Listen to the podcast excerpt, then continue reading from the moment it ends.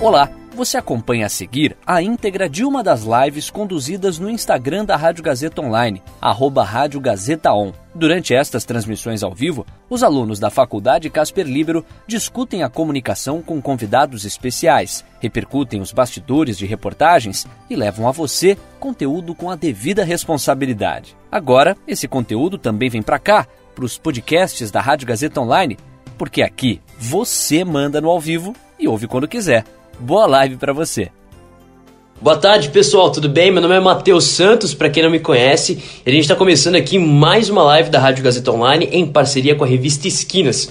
E claro, né, sempre com uma pauta muito bacana para você. Hoje o nosso bate-papo é sobre a, Casa 1, que é um local é, que é referência no auxílio à comunidade LGBTQ+, ou seja, um local que serve meio que como meio que um abrigo mesmo recebendo pessoas que acabam sendo expulsas de casa pela sua sexualidade, né? Então a gente vai conversar um pouco mais sobre esse local e claro, a reportagem que foi feita pela Beatriz Gaia, Isabela Dianola e a Júlia May. E claro, a Júlia May é a repórter com quem a gente conversa hoje para contar um pouco mais sobre os bastidores dessa reportagem, como foi produzir essa matéria, os detalhes de tudo isso, ainda mais considerando esse cenário de pandemia. Certo? E lembrando, é claro, que você pode mandar suas perguntas. Qualquer dúvida que você tiver, você manda aqui pra gente e aí a repórter vai responder, vai trazer uma resposta aí pra você. Queria já agradecer de cara a todo mundo que tá participando.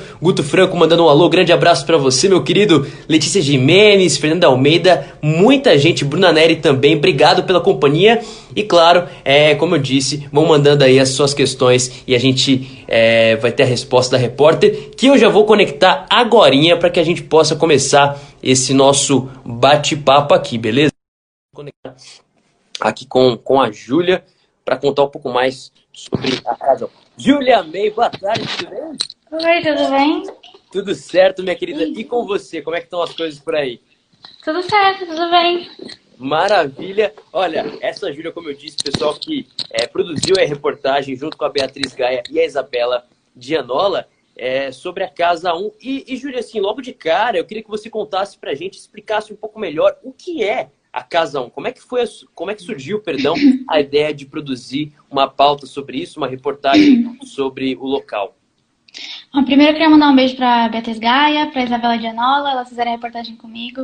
É, enfim, a Casa 1 ela é uma ONG, mas na verdade ela é muitas coisas. Ela é uma república de acolhimento à comunidade LGBT, ela é um centro cultural e ela também é uma clínica social. Então, são várias coisas que a organização aborda. E a ideia de falar sobre ela, na verdade, surgiu um pouco antes da pandemia. Então, o projeto inicial era a gente participar como voluntárias lá, ver, pôr a mão na massa, ver como funciona a instituição, é, talvez conseguir alguns relatos lá na hora, e enfim, essa era a ideia. Aí, na semana começou a pandemia, então a gente acabou tendo que mudar o recorte da, da entrevista e não abordasse o cenário atual. Então, a gente teve que fazer sobre como eles estão lidando com a pandemia mesmo. Olha só, é, é, é complicado, é uma situação que ninguém espera, ainda mais vocês que desenharam tudo isso antes da pandemia acontecer, e aí, enfim, tem que mudar por completo tudo isso. É, assim, você mesmo acabou de mandar um beijo para as outras meninas que participaram da reportagem, é, é uma matéria que foi feita por três pessoas. Alguma de vocês já conhecia a Casa 1 é, indicou para vocês? ou, ou, as três mesmo tiveram que se aprofundar muito no assunto antes de, de mergulhar de cabeça nisso?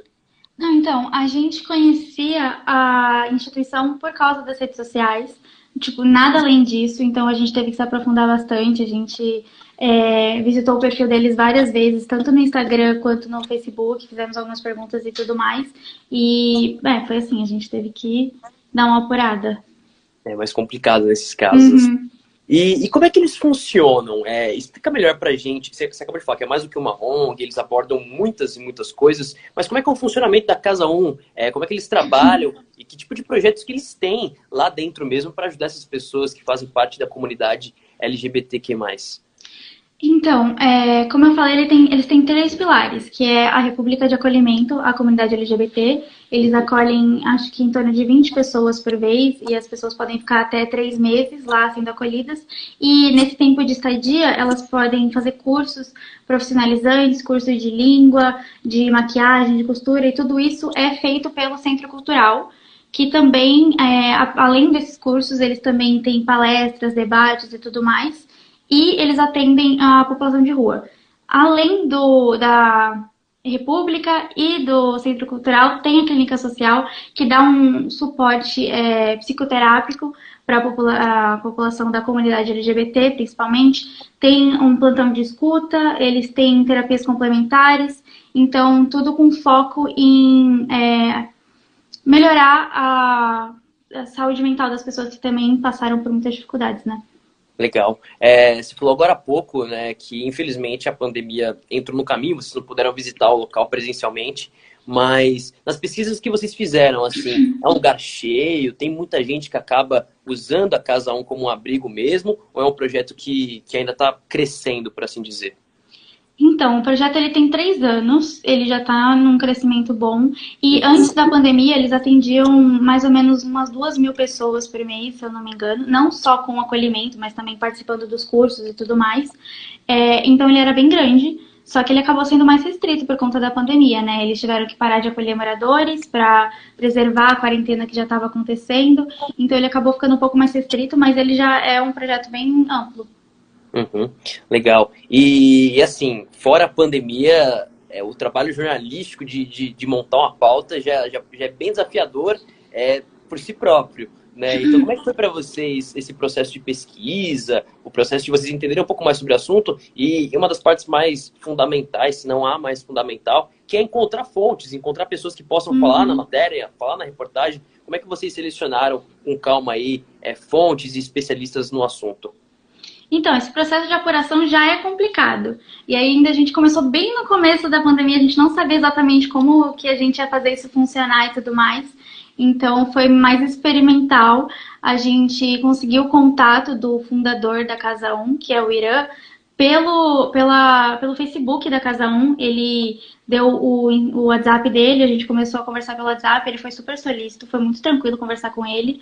Uhum. É, a gente fez uma entrevista também com a Atlética da Casper, mas foi muito mais tranquilo, porque a gente é da faculdade também e comunicação entre essa faculdade não, não falta, né? Tem um monte de é, grupo no Facebook, no WhatsApp, então foi super tranquilo encontrar alguém pra, da Atlética. O desafio mesmo foi encontrar alguém é, ex-voluntário para a gente conversar, até porque não tem como você saber quem é ex-voluntário e tudo mais. Então, esse foi um trabalho da Beatriz Gaia, ela realmente ficou lá vendo os, os comentários no Facebook para ver se alguém tinha comentado que tinha tido uma experiência como ex-voluntário, para encontrar alguém que pudesse falar com a gente. Então, acho que esse foi o maior desafio, mas fora isso, as fontes foram muito fáceis de serem encontradas. Legal. Você, acabou de falar sobre, sobre conseguiu contato com alguém que é que é do Homem Pássaro, que é um, um, um símbolo da Atlética da Faculdade de Casper Libre, um órgão independente da faculdade. Eu queria que você comentasse um pouco mais sobre isso. É, como é que foi essa participação do Homem Pássaro é, dentro da Casa 1, enfim, como é que eles ajudaram nesse processo, como é que funcionou e como é que funciona, se ainda está em andamento essa parceria? Hum, é, então, é, a parceria foi o seguinte, todo o dinheiro que eles arrecadaram com a venda do Cordão da Diversidade, que é da coleção do Homem Pássaro 2020, foi revertido para cestas básicas que iam ser doadas para Casa 1, porque, como eu falei, eles também atendem a população de rua.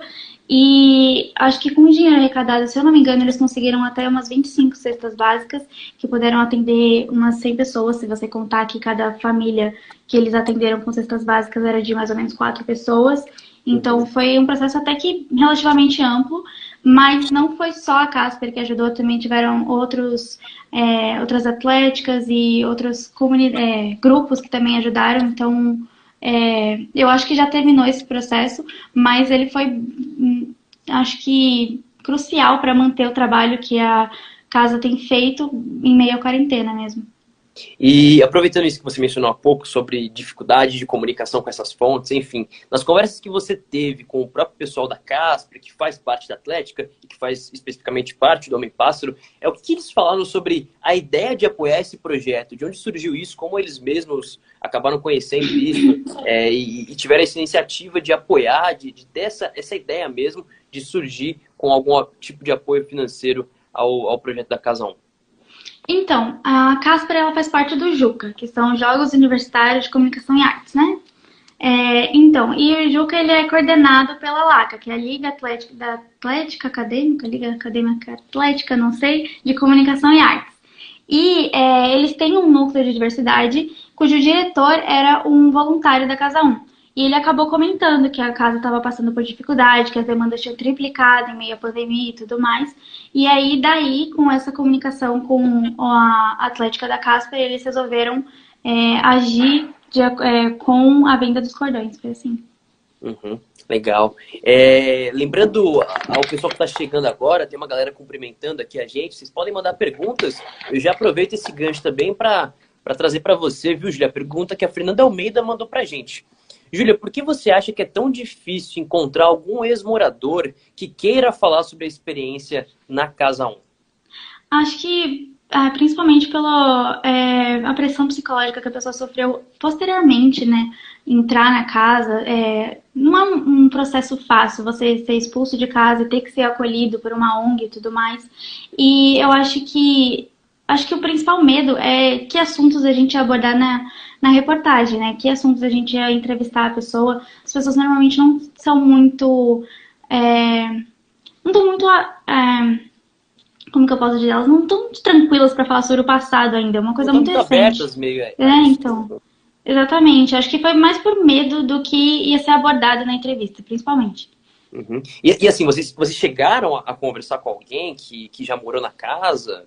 Como é que foi? Sim. Nossa, a gente abordou muitas pessoas, na verdade, muitos ex-moradores. Uhum. É, todos eles recusaram é, participar, mas alguns até comentaram que foi é, uma estadia boa, alguns comentaram que foi uma estadia ruim, um processo que eles estavam vivendo que era ruim, mas assim, nenhum deles quis realmente participar da entrevista. Então a gente já meio que, né, começa a perceber que a dificuldade que eles passaram posteriormente à casa não foi completamente esquecida depois da, de viverem nesses três meses na casa. Não foi, não é um, uma mudança permanente, entendeu? Eles estão em mudança ainda e não é a casa que ela vai mudar inteiramente a situação que eles vivem. Ela auxilia, mas não é, é a mudança principal, entendeu? É um processo de adaptação, né? Sim. E, e assim, é, por ser uma reportagem que fala bastante sobre a comunidade LGBTQ+, é, eu queria que você comentasse um pouco sobre os tipos de cuidados que vocês tiveram que ter na condução da reportagem, no, no sentido da linguagem mesmo. Tipo de coisa uhum. que vocês uhum. precisaram, às vezes, tirar, ou enfim, tomar um certo cuidado mesmo quando vocês estavam produzindo a matéria de vocês. Olha, eu acho que é, cuidado mesmo é, não teve tanto, porque a gente já está acostumado com essa linguagem, uma linguagem é, que é usada hoje em dia, até porque o assunto LGBTQ+, a diversidade está muito em alta, a gente sabe exatamente que tipo de linguagem não é uh, o certo, que tipo de linguagem é ofensiva e tudo mais. Então, eu acho que não teve grande dificuldade quanto a isso. E, além do que, as pessoas entrevistadas já estavam acostumadas com essa linguagem, já estavam acostumadas a esse, esse tipo de abordagem. Então, eu acho que não teve tanta grande dificuldade em relação à linguagem e abordagem mesmo. Uhum. Bacana. Olha, o pessoal tá chegando aqui, eu tô recebendo várias mini notificações de, de dar um aceno assim. Uhum. Pessoal, obrigado pela companhia. Valeu aí para todo mundo que tá chegando. Lembrando, se vocês tiverem qualquer dúvida, vocês mandam aqui pra gente e a gente vai, vai responder, beleza? É, você falou ah, logo no começo aqui do nosso bate-papo, Júlia, sobre como foi difícil para vocês, porque antes da reportagem ser feita, de fato, é, a pandemia não tinha começado. Vocês tinham feito um planejamento, né, que era pré-pandemia, pré-coronavírus, e as coisas acabaram mudando, transformando aí muito rapidamente, e vocês tiveram que se adaptar. É, nesse processo todo, quando vocês estavam conversando com a Casa 1, né, com o pessoal de lá que representa a Casa 1, é, o que eles comentaram sobre o impacto do coronavírus para eles? Né? Você até mesmo falou que em questão financeira é um pouco mais complicado, Eu queria que você disse, é, comentasse um pouco sobre isso, sobre como eles estão se portando nesse momento e, claro, as alternativas que eles têm tentado encontrar em meio a essa pandemia para manter o projeto funcionando, para manter o financiamento chegando para eles. Uhum, é, então, na nossa matéria, a gente até comentou sobre um episódio de quase fechamento que aconteceu bem antes da pandemia. Então, a gente já consegue perceber que a ONG já passava por dificuldades financeiras antes desse, de todo esse problema que aconteceu. É, acho que o principal desafio é captação de recursos, principalmente, é, porque se você parar para pensar é, essa crise sanitária que a gente está vivendo vai levar com certeza a uma crise econômica, já está levando, mas vai ser muito mais difícil posteriormente. E não tem como saber se as pessoas vão continuar ajudando financeiramente, se as marcas e empresas que faziam parceria antes e ajudavam, é, se elas vão continuar ajudando posteriormente, porque a crise financeira vai, vai afetar todo mundo. Então, acho que captação de recursos é o maior desafio. Agora, em relação às atividades que eles estão fazendo, é, elas continuam de maneira remota. Eles pararam de é, aceitar moradores e moradoras para manter a quarentena, só que os cursos de língua, cursos que eram é, sediados pela. É, ai meu Deus! Pelo centro cultural, eles uhum. continuam só que de maneira online. É, as reuniões, debates e tudo mais também continuam de maneira online. Então, eu acho que presencialmente, se eu não me engano, pelo que o Ira disse, só estava ele e mais duas pessoas que ajudavam na distribuição de cestas para pessoas em situação de rua. Então, eu acho que em relação à quarentena e a se manter em isolamento social, eles conseguiram se adaptar ao problema de é, captar recursos ainda é constante, eles continuam fazendo muitas campanhas, tanto pelo Facebook quanto pelo Instagram, para conseguir recursos, para conseguir pessoas que continuem financiando o projeto, até porque ele não é um projeto governamental, ele não tem nenhum vínculo com o Estado, ele só depende de doações e trabalho voluntário. Então, esse é o maior desafio. Mas é, é isso, acho que esse é o desafio de todas as ONGs, né? Se, você, uhum. se a gente começar é. a refletir essa parte de captação de recursos é muito complicada mesmo. Sim. E você falou agora que eles, eles quase fecharam antes, antes da pandemia, é isso? Uhum. Como é que Sim. foi essa situação? Então, foi um pouco no começo da criação da ONG, na verdade não já, tanto. Já faz alguns anos. Sim, é, faz algum, algum tempo, mas por carência de recursos acabou sendo difícil manter pessoas, é, porque é, a ONG ela é feita à base de trabalho voluntário, mas também existem alguns é, trabalhadores lá que eles são salariados. Então é muito difícil você manter as pessoas, pagar um salário para que elas continuem trabalhando, manter as despesas da casa e se os recursos estão carentes, né? Então teve quase um fechamento, só que a sociedade civil se, é, se... Ah, eu esqueci a palavra. É, começou a fazer campanhas uhum. para conseguir uma captação de recursos maior e essas campanhas elas ficaram é, bem na verdade elas participam, é, eu até me lembro de algumas campanhas no Facebook elas foram é, bem visíveis e eles conseguiram, além de manter a casão, eles conseguiram alugar o lugar que seria a clínica social e manter uma, um grupo de trabalhadores fixo. Então, foi um, uma campanha que valeu muito a pena. Legal. E, e, assim, você falou sobre esse, esse processo de voluntariado. Enfim, eu queria que você falasse para a gente de que forma que as pessoas que estão assistindo aqui a nossa live podem ajudar é, essa, esse projeto da Casa 1, enfim, seja financeiramente, seja pela parte de voluntariado, enfim, como é que a gente pode agir de fato para ajudar a manter a Casa 1? Uhum. É, então, o site da Casa 1 tem tudo explicadinho. Você pode fazer doações mensais através da plataforma Benfeitoria. Você também pode fazer doações pontuais, mas aí é, você vai ter que dar uma olhadinha no site como funciona as doações pontuais, que elas são um pouco mais raras, não acontece tanto. E o voluntariado, você só tem que preencher uma fichinha que também está no site, é super tranquilo, pouquíssimo burocrático e claro que vale a pena, é um trabalho incrível de se participar. Então, acho que é isso, não tenho dificuldade, grandes dificuldades de participar e de financiar. Perfeito. Eu, eu, eu peguei aqui para o pessoal que está interessado em ajudar é, o, o nome, onde elas podem encontrar o Casa 1, né? No Facebook, sem segredo, Casa 1 é o número mesmo. No, no Instagram a gente tem aqui arroba Casa 1, um como, a, como número mesmo, algarismo. E o site deles é casa1.org. Casa 1 uhum. tudo escrito, beleza? É, nada de colocar umzinho de, de algarismo lá. Enfim, é casa1.org para quem se interessar. Como a Júlia disse, pode entrar por lá e fazer essas doações ou também preencher uma dessas fichas para se voluntariar, certo, Júlia? Uhum, isso aí. Tranquilo. Olha, bem fácil então. Olha, muito bacana essa reportagem de vocês, o cuidado que vocês estão tendo de, de trazer, enfim, sobre os holofotes, essa, um, um lugar tão bacana que está fazendo um trabalho tão legal. É, eu queria te uhum. agradecer, Júlia, por esse bate-papo. E eu também queria deixar claro um espaço para você, convidar todo mundo que está assistindo aí a, a nossa live para ir lá ler a matéria completa no site da Revista Esquinas. Bom, gente, então, quem quiser acompanhar a matéria na íntegra, a matéria escrita por mim, pela Beatriz Gaia, pela Isabela Gianola, ela está lá no site da revista Esquinas. Eu acho que vale muito a pena é, a gente dar uma lida nisso, porque a gente não tem muito falado sobre o futuro das ONGs nesse pós-pandemia, porque vai ser uma situação drástica, principalmente financeiramente. Então, eu acho que vale a pena a gente começar a dar um holofote nessa situação. Acho que é isso, gente. Vamos dar uma olhada lá. Total, repetindo aí, ó. Pega a caneta quem tá assistindo pra anotar, beleza? Casa 1, lá no Facebook não tem segredo. Instagram, arroba Casa 1. Pode já sair daqui e já seguir a página deles. E o site é casa1.org, tudo escrito, beleza? Não tem segredo. Júlia, brigadão pelo bate-papo. E agradeço. Vale lembrar também ao nosso ouvinte que essa live vai estar disponível no nosso IGTV e também no YouTube. Eu queria agradecer a todo mundo que estava acompanhando aqui a gente. Júlia, um grande beijo, um grande abraço. Valeu e até a próxima, fechado? Até, beijo. Beijo. Obrigado a todo mundo. É isso aí. Quarta-feira tem muito mais. Valeu. Falou, hein? E aí, curtiu? Essa foi a íntegra de uma das lives conduzidas no Instagram da Rádio Gazeta Online, arroba Rádio Gazeta On. Siga a gente por lá e fique ligado nas novidades. São os alunos da Faculdade Casper Libero com a mão na massa para levar a você um conteúdo de qualidade.